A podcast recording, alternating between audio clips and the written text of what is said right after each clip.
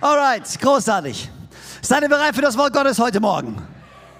Irgendjemand hungrig? Möchte irgendjemand was lernen heute Morgen? Glaubt irgendjemand, dass Gott zu ihm sprechen kann? Alright, jede Menge Ja's, das ist großartig. Ähm, wenn ihr wollt, dann dürft ihr eure äh, Bibeln packen, ihr könnt eure Notizblöcke äh, rausholen und ähm, ihr könnt aufschlagen 1. Korinther 1. Korinther Kapitel 4. Ich lese kurz ein paar Verse vor und dann springen wir auch direkt schon rein in äh, das erste Thema, Fokus 2017. Alright. 1. Korinther Kapitel 4. Habt ihr es gefunden? Wenn du es gefunden hast, sag ja. Wenn du es nicht gefunden hast, sag nein. Wenn du noch suchst, tu so, als wenn du es hättest und such einfach weiter. Alright. Wenn, nicht, wenn du es nicht gefunden hast, ist nicht schlimm wir haben es auf der Leinwand. Wenn du keine Bibel dabei hast, ist auch nicht schlimm, weil du wirst es auf der Leinwand mitlesen können. Ähm, 1. Korinther Kapitel 4. Aber weißt du, nur so als kleine Ermutigung, wenn du eine Bibel hast und du hast die Chance, sie mitzubringen, ich würde sie mitbringen. Einfach nur, ich meine, heutzutage, du hast ja alles auf deinem Handy sowieso.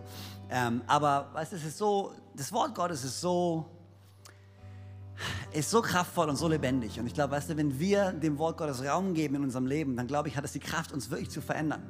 Und wenn wir sagen, wir wollen ganz neu entdecken, ähm, das Wort Gottes, dann, weißt du, ich glaube einfach, die, die Bibel mitzubringen und mitzulesen, ist für dich selber, in dir selbst, löst noch was ganz Neues aus, weil du dein Herz ganz neu ausrichtest, dass du nicht nur irgendwie jemanden zuhörst, der irgendwas sagt, sondern dass du selbst mitmachst und teilhast an dem ganzen Moment. Und, und hoffentlich wollt ihr nicht, dass da vorne irgendjemand steht, der einfach nur irgendeinen Blödsinn erzählt, sondern dass du für dich selbst mitlesen kannst, mitgehen kannst, um zu lernen im Namen von Jesus. Amen. Alright, 1. Korinther Kapitel 4. Es ist Paulus, der hier schreibt. Und Paulus war gerade in Korinth, deswegen äh, Korintherbrief.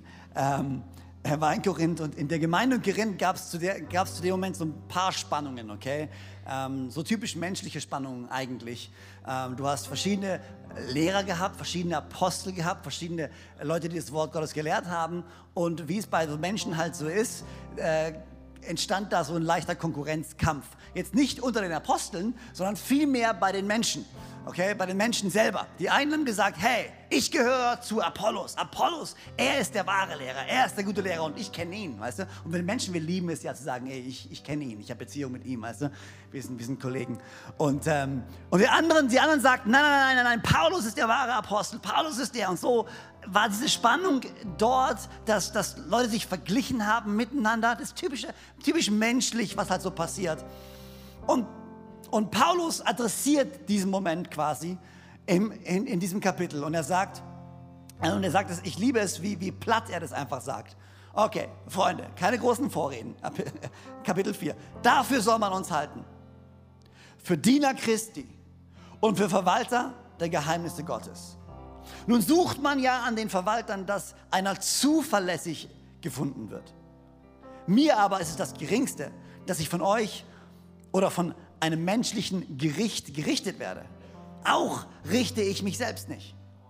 Denn ich bin mir selbst keiner Sache bewusst, aber dadurch bin ich nicht gerechtfertigt. Denn der Herr ist es, der mich beurteilt. Dafür soll man mich halten. Für Diener Christi und für Verwalter der Geheimnisse Gottes. Mir ist es egal, das ist jetzt meine Version, mir ist es wurscht, was ihr über mich sagt, was andere über mich sagen. Mir ist sogar völlig wurscht, was ich selbst über mich denke. Das Einzige, was zählt, ist, was Gott über mich sagt. Und Gott, ich danke dir für die Chance, die wir haben, die nächsten paar Minuten zusammenzustehen, zusammenzusitzen, zusammen zu lernen. Und ich bete einfach, dass du unsere Herzen öffnest, dass wir hier rauslaufen, jeder einzelne von uns, eine Begegnung mit dir gehabt hat und wir gestärkt nach Hause gehen können, mit unserem Horizont erweitert, innerlich ermutigt und dass wir in diese kommende Woche gehen können, stärker und besser als vorher im Namen von Jesus. Und alle sagen gemeinsam, Amen, Amen. Deine Identität, jeden Tag, ob du es willst oder nicht, jeden Tag bist du mit dir selber konfrontiert. Wie ich es vorhin schon gesagt habe, jeden Tag wachst du auf. Und in dem Moment, wo du wach wirst, und hoffentlich sind das noch viele Morgen, an denen du wach wirst, jeden Moment, an dem du wach wirst, bist du automatisch mit dir selber konfrontiert. Die Person, mit der du am meisten abhängst, Die Person, die den größten Einfluss auf dich selber hat, bist du selber. Die Person, die die größten Spannungen auslöst und die dir die größte Freude gibt manchmal, bist du selber. Die Person, mit der du jeden Tag im Clinch liegst oder in Einheit stehst, bist du selber. Jeden einzelnen Tag bist du mit dir konfrontiert. Das heißt, wie du dich siehst, wie du umgehst mit dir selber und den Blick, den du auf dich hast, ist entscheidend dafür, ob du dein Leben gut lebst oder nicht gut lebst. Weißt du, so viele Menschen haben so viele verschiedene Ansichten von sich selber. Manche Leute sind sehr von sich überzeugt, manche Leute weniger. Manche Leute mögen sich und sind zufrieden mit sich selber, manche weniger. Aber die Tatsache ist, dass jeden Tag deines Lebens du lernen musst, mit dir selber umzugehen. Und weißt du, wir leben, glaube ich, in, einer, in, einem Zeitalter der Selbstentwicklung. Wir leben in einem Zeitalter des Individualismus, in einem Zeitalter von Selbsterfüllung, Selbsthilfe, ähm, Selbst, Selbstfindung, mehr als jemals zuvor. Ich glaube, niemals zuvor in der Geschichte von, von, von unserer Kultur, von unserer Gesellschaft waren wir sowas von vereinnahmt von uns selber. Ich glaube, wenn du in eine Buchhandlung gibst, gehst, es gab, glaube ich, niemals einen größeren Bereich mit Selbsthilfebüchern, wie du dir selbst helfen kannst, wie du dich selbst weiterentwickeln kannst, wie du selbst wachsen kannst. All, all unser Fokus scheint sich zu fokussieren auf mich und mein Plan und was ich tun möchte und welchen, welchen Beitrag ich leisten kann. Irgendwie scheint der Fokus auf uns selbst zu liegen, mehr als jemals zuvor. Und was so, was so mitkommt mit diesem ganzen Selbst ist quasi, hey, wenn du quasi ein besseres Du wirst, dann wird dein Leben auch besser. Also wenn du an dir arbeitest, wenn du besser wirst, dann, dann, wenn du, je besser du bist, desto mehr Respekt wirst du bekommen, desto mehr Anerkennung wirst du bekommen, desto mehr Freunde wirst du bekommen, desto mehr Erfolg wirst du bekommen. Weil wenn du an dir selbst arbeitest und wenn du glücklich bist mit dir selber, dann wird alles besser. Und das ist die Logik, die dahinter steht. Wie kannst du besser werden? Und wir alle sind auf der Suche danach, besser zu werden. Und das Interessante ist, wenn du mal rausschaust, es gibt so drei Hauptthemen drei Hauptthemen, die Leute so entdeckt haben, wo wir besser werden können. Okay? Hier ist das erste und das, wird, das, das wirst du gleich sofort mitkriegen. Das erste, was die Gesellschaft gemerkt hat, wo wir besser drin werden müssen, ist körperlich. Okay? Wir müssen mehr Sport machen. Ich glaube, es gab noch niemals in der Gesellschaft mehr verschiedene Sporttätigkeiten und komische Namen für sportliche Aktivitäten, die dir Wunder versprechen, was die, dir, was die mit dir alles anfangen werden da gibt es CrossFit, da gibt es Freeletics, da gibt es was auch immer es da gibt.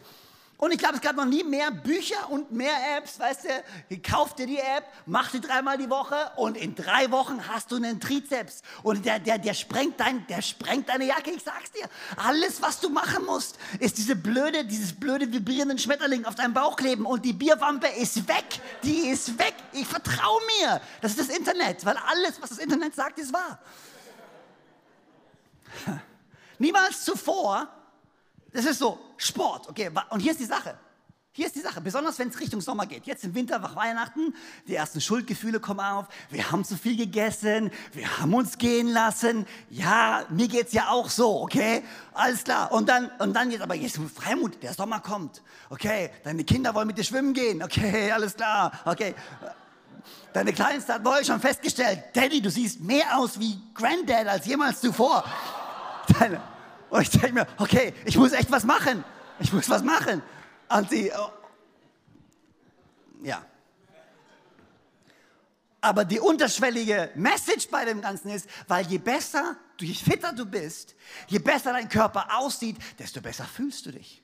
Und wenn du dich besser fühlst, dann gehst du ganz anders an diesen Strand, dann gehst du ganz anders an deine Arbeitsstelle, weil du magst dich ja selber und andere sehen dich. Und dann, wenn du besser bist, wird alles besser. Das ist das Erste. Gesundheit, okay? Also Sport treiben. Das Zweite, was sowas von interessant ist, die zweite, die zweite Masche, die so wichtig ist, ist Essen. Essen. Ich glaube, es gab noch nie mehr Kochbücher als jetzt. Noch niemals haben mehr Leute Geld verdient mit gesunden Kochbüchern. Okay? Und das Problem ist, ich bin total verwirrt. Ich weiß gar nicht mehr, welche Diät soll ich denn jetzt machen? Soll ich jetzt wie essen wie die in der Steinzeit? Oder soll ich jetzt essen wie die, keine Ahnung, ich habe keine Ahnung mehr. Und alle sagen, das ist gesund und das ist nicht gesund, aber essen. Weil, wieder, wieder die Sache, wenn du dich gesund ernährst, dann fühlst du dich besser. Deine Darmflora wird sich verbessern. Okay? Das heißt, du bist ausgeglichen. Du wirst dich selbst, du wirst eine Balance finden. Alles vom gesunden Essen. Und das bedeutet, du wirst besser sein. Du wirst ausgeglichener sein. Deine Frau wird dich mehr leben, äh, mehr lieben. Dein Sexleben wird deutlich besser sein. Alles wird besser, wenn du nur gesund isst. Und das dritte, das dritte, was passiert, was Leute sagen, ist, hey, klar, erstmal, wenn du gut aussiehst, wenn du Sport machst, wird alles besser. Wenn du noch gesund dich ernährst, okay, dann bist du ausgeglichener. Denk dran, Darmflora, Hashtag. Und drittens, wenn du dann noch genug Kohle hast, wenn du dann noch genug Kohle hast, dann ist alles perfekt. Das heißt, du wirst nie mehr Bücher finden über, wie du investieren kannst, wo du mit deinen Finanzen umgehen kannst. Es gibt mehr und mehr Ratgeber, die versuchen dir zu erklären, wie die Vorsorge funktioniert, wie das funktioniert und alles das. Hier ist die Sache, nichts von dem ist falsch. Ich sage ja nicht, Sport zu machen ist falsch. Ich sage ja nicht, ein Sixpack ist, wir würden uns ja alle freuen, wenn wir einen hätten. Und zwar nicht nur im Kühlschrank, sondern wirklich. Ich meine, der im Kühlschrank ist auch nicht schlecht, sind wir mal ehrlich. Aber nicht. Aber hier ist das Problem. Die unterschwellige Message bei dem Ganzen ist eben genau die. Je besser du wirst, desto mehr Qualität wird dein Leben bekommen. Weil, je besser du wirst, desto mehr respektierst du dich selber, desto mehr respektieren dich andere, desto mehr Annahme wirst du bekommen, desto mehr Erfüllung wirst du bekommen, desto mehr Geld wirst du haben, du fühlst dich besser. Alles wird super, wenn du besser wirst. Das Problem ist nur wie folgt, dass, ich weiß nicht, ob dir das aufgefallen ist, aber ich habe die letzten Jahre, wenn ich in die Gesellschaft schaue, ich sehe nicht unbedingt super viel mehr Leute, die so super viel besser sich fühlen über sich selber. Die Konsequenz von dem Ganzen ist, und das Problem von dem Ganzen ist, es baut erstens einen enormen Druck auf. Das Problem ist, wenn alles auf dich fokussiert ist und alles mit dir zu tun hat, alles, du musst härter arbeiten und du musst dich richtig ernähren und du musst und du musst und du musst, das drückt, das bringt einfach einen unglaublichen Druck, der auf Menschen lastet, weil sie wissen, wenn ich das nicht mache, dann wird es nicht funktionieren.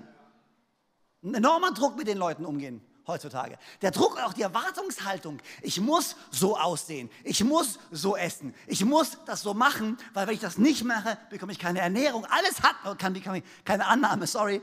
Alles hat mit mir zu tun. Das Zweite, was passiert ist, erstens mal ein Riesendruck. Das Zweite ist Angst zu versagen. Weil hier ist die Sache, wenn du das nicht packst, dann hast du ein Problem. Weil wenn du es nicht schaffst, bis zum Sommer gut auszusehen, und wenn du es nicht schaffst, eine bescheuerte Diät einzuhalten, dann wirst du nicht gut aussehen. Und wenn du nicht gut aussiehst, heißt es, du wirst nicht den Respekt und die Annahme bekommen, nach der du dich so sehnst. Und das heißt, alles wird genauso bleiben wie beim Alten.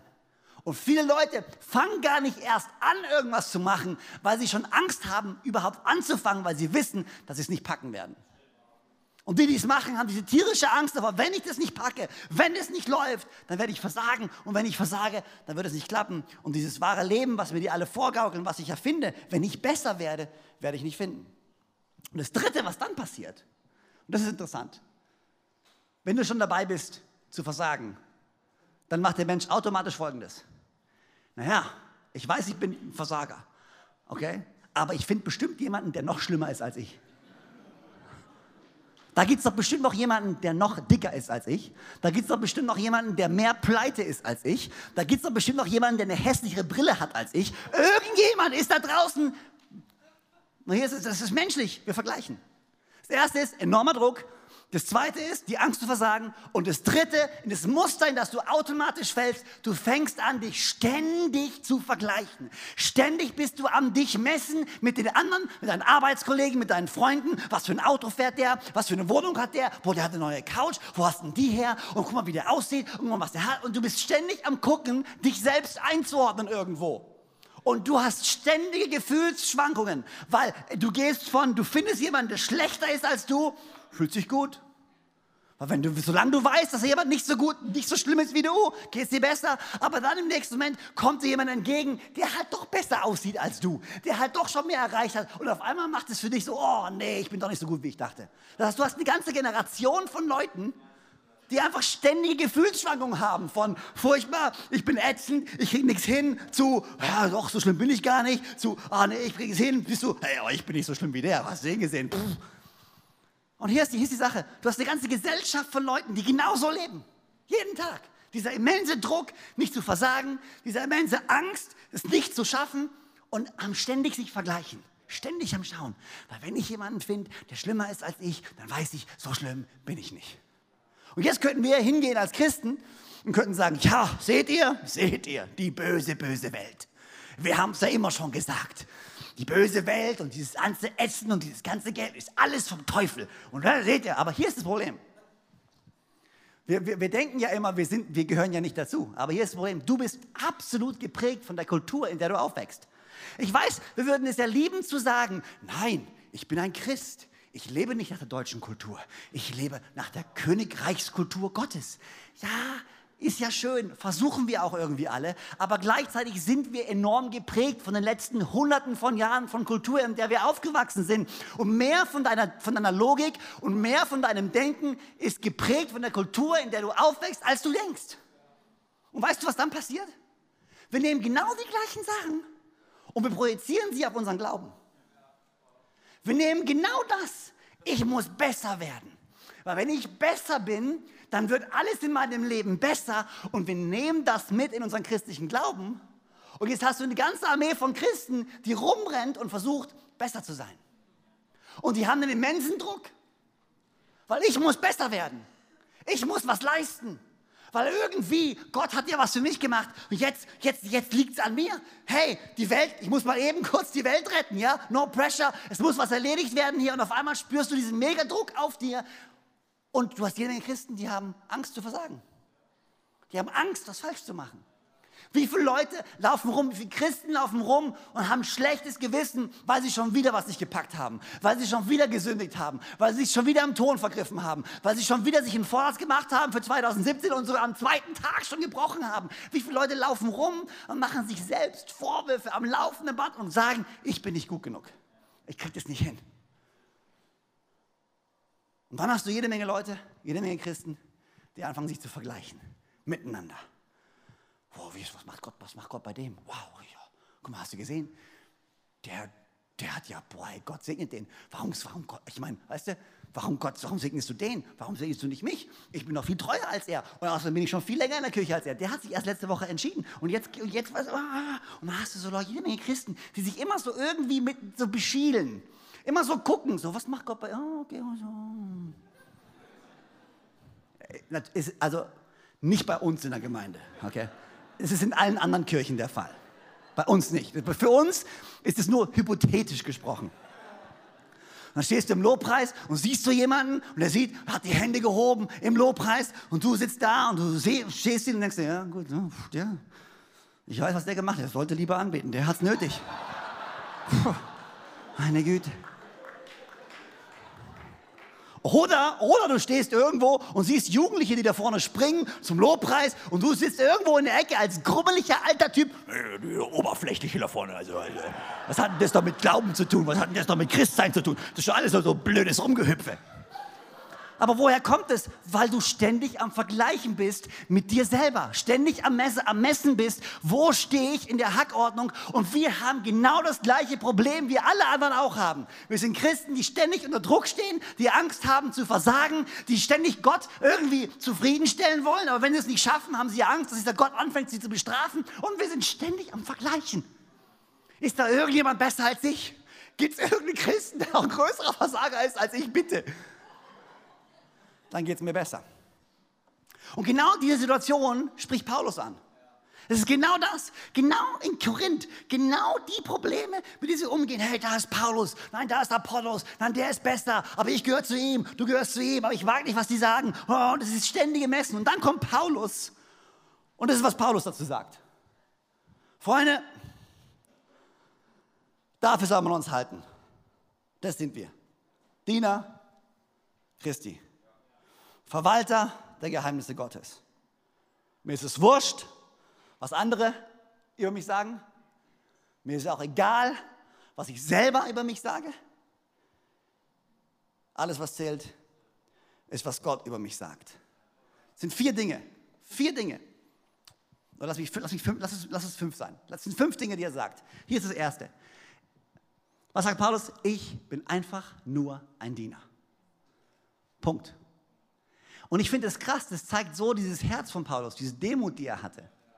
Weil wenn es, ganz ehrlich, wenn es zu der Zeit einen Apostel gab, der echt was zu sagen hatte, dann er.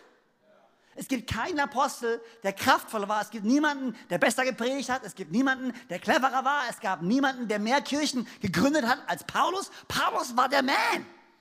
Und er hätte sich hinstellen können und sagen können, Apollos. Hör mal, ich bin Paulus.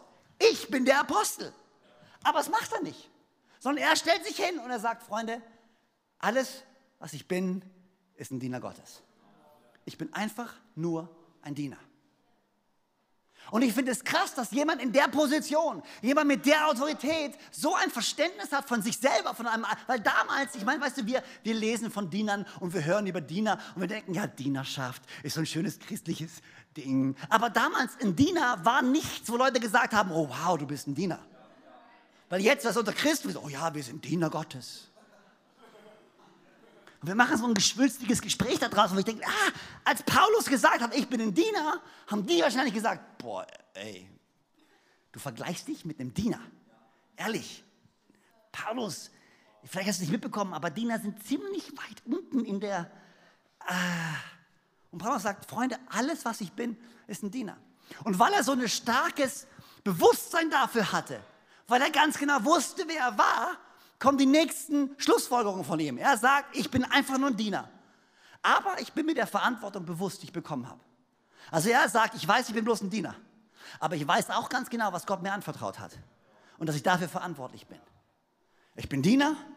Ich, ich, ich, ich versuche nicht, irgendwas zu machen, wozu ich nicht berufen bin. Ich habe eine bestimmte Verantwortung für eine bestimmte Aufgabe, die Gott mir anvertraut hat. Deswegen macht es auch keinen Sinn, mich zu vergleichen mit irgendjemand anderen, weil ich habe diese Aufgabe. Und dann kommt die nächste Schlussfolgerung, er sagt, mir ist es völlig wurscht, was ihr über mich sagt. Ich finde das so cool. Paulus sagt, Freunde, ich bin einfach nur ein Diener.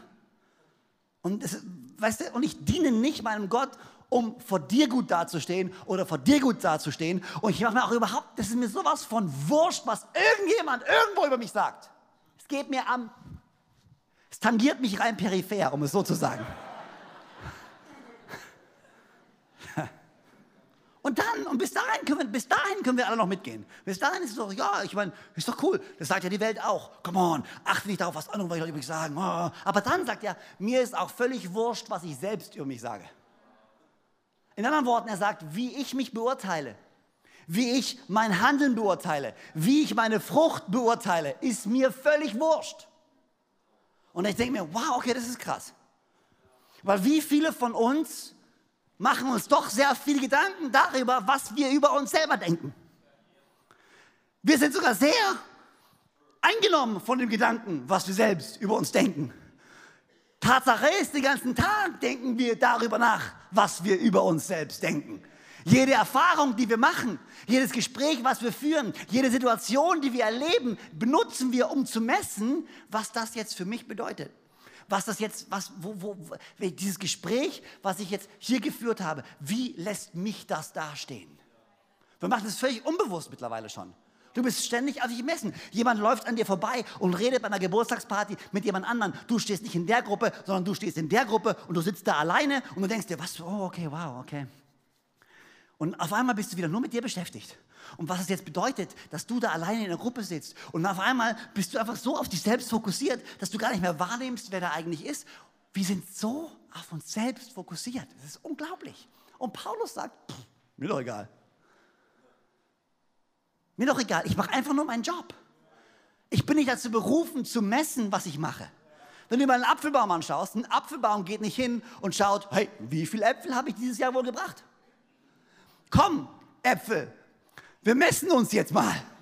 Wie knackig waren wir? Wie rot waren wir? Wie viele Äpfel? Komm, ein Apfelbaum macht einfach Äpfel. Und dem ist es wurscht. Der geht nicht hin und misst selber. Dieses Jahr war ich ein guter Apfelbaum. Aber wir Christen und wir Menschen sind ja ständig damit beschäftigt, unsere, unsere zu messen, was wir erreicht haben. Was haben wir denn schon erreicht? Wie viel Kohle haben wir denn schon bekommen? Wie, was, was sagt mein Konto? Was sagt mein Ding? Wie sieht mein Haus aus? Und weißt du, und dann, wir als Christen natürlich, wir nennen es halt nicht Geld, wir nennen es halt Frucht. Weil alles, um geistlich zu klingen, was du machen musst, ist einfach nur die weltlichen Begriffe nehmen und sie mit Agrarbegriffen austauschen und schon, schon klingst du geistlich. Ich will mehr Frucht in meinem Leben. Ich will mehr Frucht. Alles, was du willst, ist Kohle. Du willst genug Kohle, um dein Haus zu bezahlen. Du willst genug Kohle, um deine Familie zu ernähren. Sei doch mal ehrlich mit dir selber. Ich will Frucht. Aber er sagt, mir ist es völlig wurscht, was ihr über mich sagt. Mir ist es völlig wurscht, was ich selber, ich messe mich gar nicht selber, weil wer bin ich schon, um mich zu messen? Alles, was für mich zählt, ist, was Gott über mich sagt.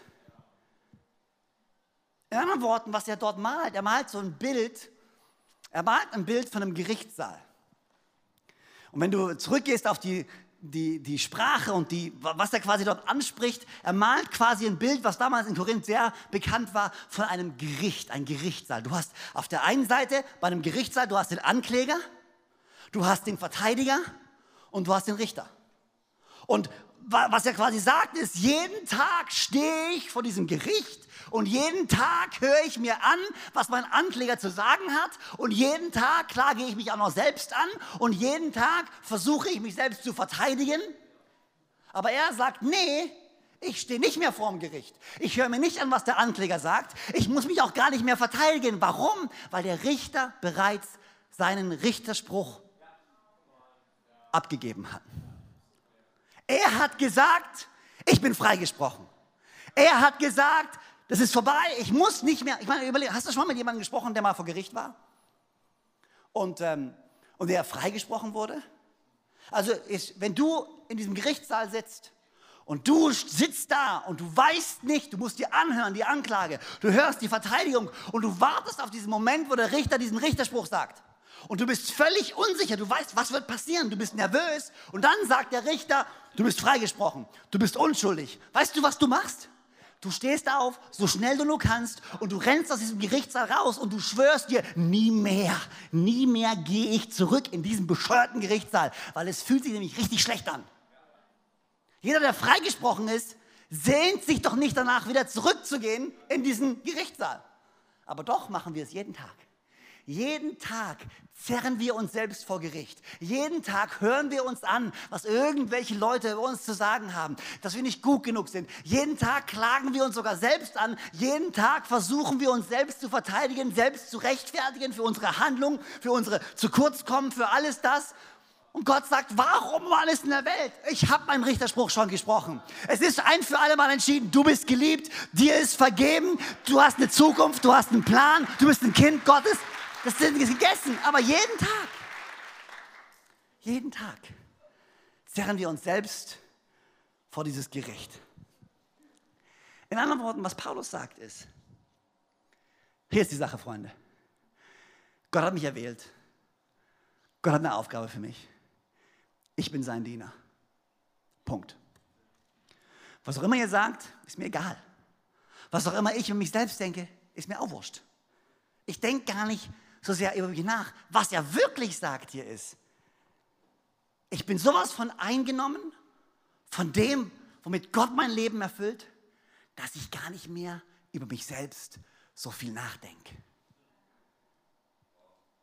In einer Welt, die völlig davon eingenommen ist, an dich zu denken, an dich selbst zu denken, dich selbst zu entwickeln, kommt Paulus und sagt, weißt was, ich bin egal ich denke gar nicht so sehr an mich. Weil weißt du warum? Das Problem ist, meine wahre Identität und meine wahre Freiheit und meine wahre Erfüllung werde ich niemals bei mir selbst finden können. Deswegen bringt es auch nichts, wenn ich selbst an mir arbeite und meine Erfüllung und meine Freiheit und meine Anerkennung bei mir suche, weil der einzige Ort, bei dem ich sie finden kann, ist bei dem, der mich geschaffen hat. Und das ist bei Gott selber. Und er sagt, weißt du was, alles, was mir früher ein Gewinn war, das sagt Paulus im Philipperbrief, alles, was mir früher ein Gewinn war, sehe ich jetzt als Dreck an. Im Vergleich dazu, das ist in der Bibel, nicht bin ich, ich hey, schau mir nicht so an. Manche, oh, das ist, ja, das steht in der Bibel. Alles, was mir früher ein Gewinn war, sehe ich jetzt als Dreck an, verglichen damit, Jesus zu kennen. Ihn will ich kennen. Mit ihm will ich verbunden sein. Die Kraft seiner Auferstehung will ich in meinem Leben. Dass Paulus sagt, ich bin sowas davon eingenommen, Gott zu folgen. Eingenommen von ihm, von seiner Gnade, von seiner Liebe. Ich denke gar nicht mehr so viel über mich selber nach. Das heißt, in einer Welt, die nicht aufhören kann, über sich selbst nachzudenken, sagt Gott, wahre Freiheit kriegst du dann, wenn du aufhörst, ständig über dich selbst nachzudenken. Wenn du aufhörst, jede Erfahrung, die du machst, jedes Gespräch, was du führst, alles, was dir in deinem Leben passiert, immer auf dich zu beziehen und was das jetzt für dich bedeutet. Ich meine, wie genial wäre es, wenn du dir ein Foto anschauen könntest von einer Gruppe von Menschen und die erste Person, die du anschaust, bist nicht du selber. Was sei doch mal ehrlich. Wenn du ein Foto siehst von einer Party, wer ist die erste Person, nach der du suchst auf diesem Bild? Come on, das bist doch du. In der Hoffnung, dass du nicht irgendwie ein blödes Gesicht gezogen hast oder gerade geblinzelt hast oder irgendwie gerade bescheuert aussiehst, dass man ein Doppelkind gerade nicht sieht und dass dein Bauch auch schön eingezogen war. Das ist erst, wie genial wäre das, wenn du einfach dir so ein Bild anschauen könntest und dir wäre es völlig wurscht.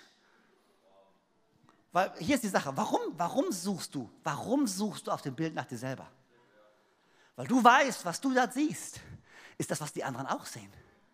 Und wenn es dir selbst nicht gefällt, was du da siehst, dann wird es den anderen auch nicht gefallen. Anerkennung. Alles, was ich brauche, ist Anerkennung. Und Paulus sagt, wahre Freiheit hast du dann, wenn du nicht ständig an dich selbst denken musst, sondern wenn du die Kraft entdeckst, über das nachzudenken, was Gott für dich vorbereitet hat und du weniger an dich denken musst. Deswegen hat Jesus gesagt, Matthäus 16, Vers 24 bis 26, will mir jemand nachfolgen? Der verleugne sich selbst und nehme sein Kreuz auf sich und folge mir. Denn wer sein Leben retten will, der wird es verlieren. Wer aber sein Leben um meinetwillen verliert, der wird es finden. Denn was nützt es den Menschen, wenn er die ganze Welt gewinnt, aber dabei sein Leben verliert? Was nützt es dir, wenn du alles gewinnst, aber dein Leben verlierst? Wer sein Leben verliert und wer es schafft, sein Leben abzugeben und für mehr zu leben als nur für sich selber, der wird wahres Leben finden.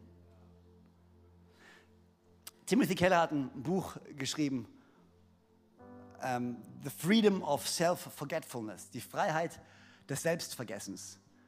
Und er spricht in diesem Buch, er malt dieses Bild von einem großen C. Und, ähm, und ich liebe dieses Bild, weil wer, wer von euch heute Morgen, wer hat bis zu diesem Moment gerade, heute Morgen, auch nur einen Moment damit verbracht, sich über seinen großen See Gedanken zu machen. Wer hat heute Morgen, die wenigsten, die hier sitzen, haben sich heute Morgen Gedanken gemacht über ihren großen See.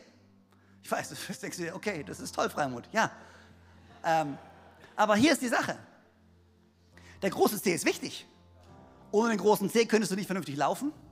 Ohne deinen großen See könntest du noch nicht mal vernünftig stehen, weil du deine Balance nicht halten könntest. Dein großer See ist wichtiger, als du glaubst. Sehr wichtig sogar.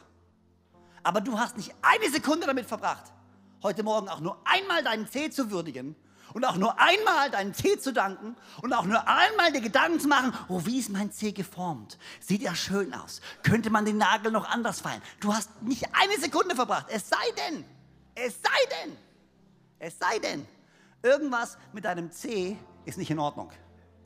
Es sei denn, wenn dein Zeh gebrochen ist, glaub mir, du hast dir Gedanken gemacht über deinen Zeh heute Morgen. Wenn du ein Hühnerauge hast, come on, life is real. Eingewachsener Zehennagel hast, wenn du irgendwas, was auch immer, wenn du irgendwelche Schmerzen hast an deinem Zeh, dann hast du dir Gedanken gemacht über deinen Zeh. Aber nur, weil er zerbrochen ist. Weißt du, warum diese Welt sich so viele Gedanken macht über ihr Ego und über sich selbst? Wenn dein Ego völlig funktionstüchtig wäre und wenn dein Ego ganz wäre, dann würdest du nicht eine Sekunde darüber nachdenken müssen. Dann würde es funktionieren wie dein großer C. Es ist da, es stabilisiert dich, es trifft Entscheidungen für dich, es ist gesund, es ist super. Aber der Grund, warum die gesamte Gesellschaft, der Grund, warum wir alle uns ständig auf unseren Ego uns anschauen, ist, weil unser Ego am Schreien ist, weil unser Ego verletzt ist, zerbrochen ist, angefressen ist, leer ist und weil es schreit und weil er sagt, bitte kann irgendjemand irgendwann mir irgendwann ein bisschen Aufmerksamkeit geben. Kriegt keiner mit, dass ich kaputt bin. Kriegt keiner mit, dass ich mehr brauche. Kann irgendjemand sich mal um mich kümmern? Und der einzige Grund, warum, du dich mit, warum die Welt sich mit sich selbst beschäftigt, ist, weil wir selbst kaputt sind. Aber das Problem ist, was wir nicht realisiert haben, wir können uns selbst nicht wieder reparieren. Was machst du, wenn du einen gebrochenen Zeh hast? Wenn du, was machst du, wenn du krank bist? Du gehst zum Arzt in der Hoffnung, dass er dich heilen kann. Und Gott sagt, er möchte unser Arzt sein. Der einzige Weg, gesund zu werden, der einzige Weg, an einen Punkt zu kommen, wo du dich selbst vergessen kannst, wo du wahren Frieden, wahre Freude, wahre Freiheit erleben kannst, ist, wenn du zu Gott gehst und er dein Ego nimmt und es auffüllt mit sich selber. Wenn du auf einmal gefüllt bist mit ihm, mit seiner Liebe, mit seiner Vergebung, mit seiner Gnade und du nicht mehr an dich denken musst, weil du, nein, nein, ich bin einfach nur ein Diener Gottes. Ich bin einfach nur, nein, Gott hat mich geschaffen. Gott liebt mich. Was du über mich denkst, ich bin sowas von wurscht. Ehrlich, alles, was ich mache, ich bin ein Diener und ich mache das, was Gott mir aufgetragen hat. Mir ist wurscht, ob jemand denkt, oh, der Typ da vorne, guck mal die Schuhe, hat er an, der schreit da ständig rum, erzählt da irgendeinen Blödsinn. Du kannst denken von mir, was du willst. Alles, was ich heute Morgen gemacht habe, ich habe das gemacht, was Gott, was ich glaube, was Gott mir aufgetragen hat. Punkt. Und wenn ich das ich, ich sage nicht, dass ich das alles schon ergriffen habe, so wie Paulus. Ich sage nicht, dass ich an einem Punkt bin, wo ich sage, mir alles egal. Nein, nein, ich bin genauso ein Mensch wie jeder andere auch. Es gibt Momente, wo ich von der Bühne runterlaufe und denkst, oh Mist, hey. Aber alles, was ich sagen kann, ist, hey, ich habe mein Bestes gegeben. Und den Rest überlasse ich Gott. Der einzige Weg, dein Leben so zu führen, ist, wenn du weißt, dass du einen Gott hast, der für dich ist wenn du weißt, dass du einen Gott hast, der einen Plan für dein Leben hat, vor dem du dich nicht rechtfertigen musst, dem du nicht beweisen musst, wie toll du bist, bei dem du einfach so sein kannst, wie du bist. Und dann, das Geniale ist, dann kannst du anfangen, Sport zu treiben. Dann kannst du anfangen, dich gut zu ernähren. Dann kannst du anfangen, weise mit deinen Finanzen umzugehen. Aber das ist nicht das Fundament, auf dem du baust. Hoffentlich, hoffentlich kümmerst du dich um deinen Körper. Hoffentlich isst du einigermaßen vernünftig. Hoffentlich gehst du weise mit deinen Finanzen um. Aber wenn du verstehst, dass weder dein Körper noch dein Darm noch deine Finanzen wirklich entscheidend dafür sind, wie gut es dir geht, sondern wenn, es dir, wenn du diesen Frieden hast, die Bibel nennt es einen Frieden, der jeden Verstand übersteigt mitten in der Gesellschaft, in der wir leben, voller Ungewissheit, voller Unsicherheit. Niemals zuvor gab es so viel Zerbrechlichkeit und Unsicherheit, wie es jetzt gibt in diesem Moment als Gesellschaft. Aber mitten in dem kannst du sagen, weißt du was? Was auch immer passiert. Ich weiß, meine Zukunft ist gesichert. Ich weiß, mein Gott ist für mich. Und wenn ich alles verliere, ist okay. Mein Gott ist mein Versorger. Ich habe diesen Frieden und ich weiß, weißt du was? Weißt du was? Hier ist die Sache. Da kommt dieser Arzt und dann gibt er dieser Arzt diesen bescheuerten Bericht, den du gar nicht haben wolltest. Und alle sagen, jetzt musst du doch am Boden zerstört sein. Und du kannst sagen, nee, ich weiß, das, das ist nicht das, was ich hören will. Aber mein Gott ist für mich. Und ich weiß, dieses Leben auf dieser Erde ist ein Bestandteil von dem großen Leben, was Gott für mich hat. Im Endeffekt weiß ich, wo ich meine Ewigkeit verbringe. Leute, glauben, Leute laufen echt rum und glauben, das Leben auf der Erde ist alles, was es gibt. Leute haben echt die Dreistheit rumzulaufen und zu sagen, weißt du was, Freunde, alles, was es gibt, ist diese Erde, ist dieses Leben, alles andere ist nicht Realität. Okay, gut. Hast du jemals vorgestellt, dass es was gibt, was ein bisschen größer ist als du und deine Cleverness und dein Intellekt und deine Realität? Könnte es sein? Kennst du alles? Kennst du jeden? Weißt du alles? Könnte es eventuell sein, dass etwas außerhalb von deinem Wissen entsteht, von dem du noch keine Ahnung hast? Ich sag's ja nur. Der einzige Weg, sicher zu sein in diesem Leben, ist zu wissen, wo du herkommst. Weil nur wenn du weißt, wo du herkommst, weißt du, wo du hingehst, kannst du wissen, wer du jetzt bist. Du kannst anfangen zu sein in wahrer Freiheit, ohne den Druck, irgendjemanden zufriedenstellen zu müssen. Einfach nur, ich bin einfach nur ein Diener. Und das ist die Berufung, die ich habe. Und ich gebe mein Bestes. Das gibt dir wahre Freiheit.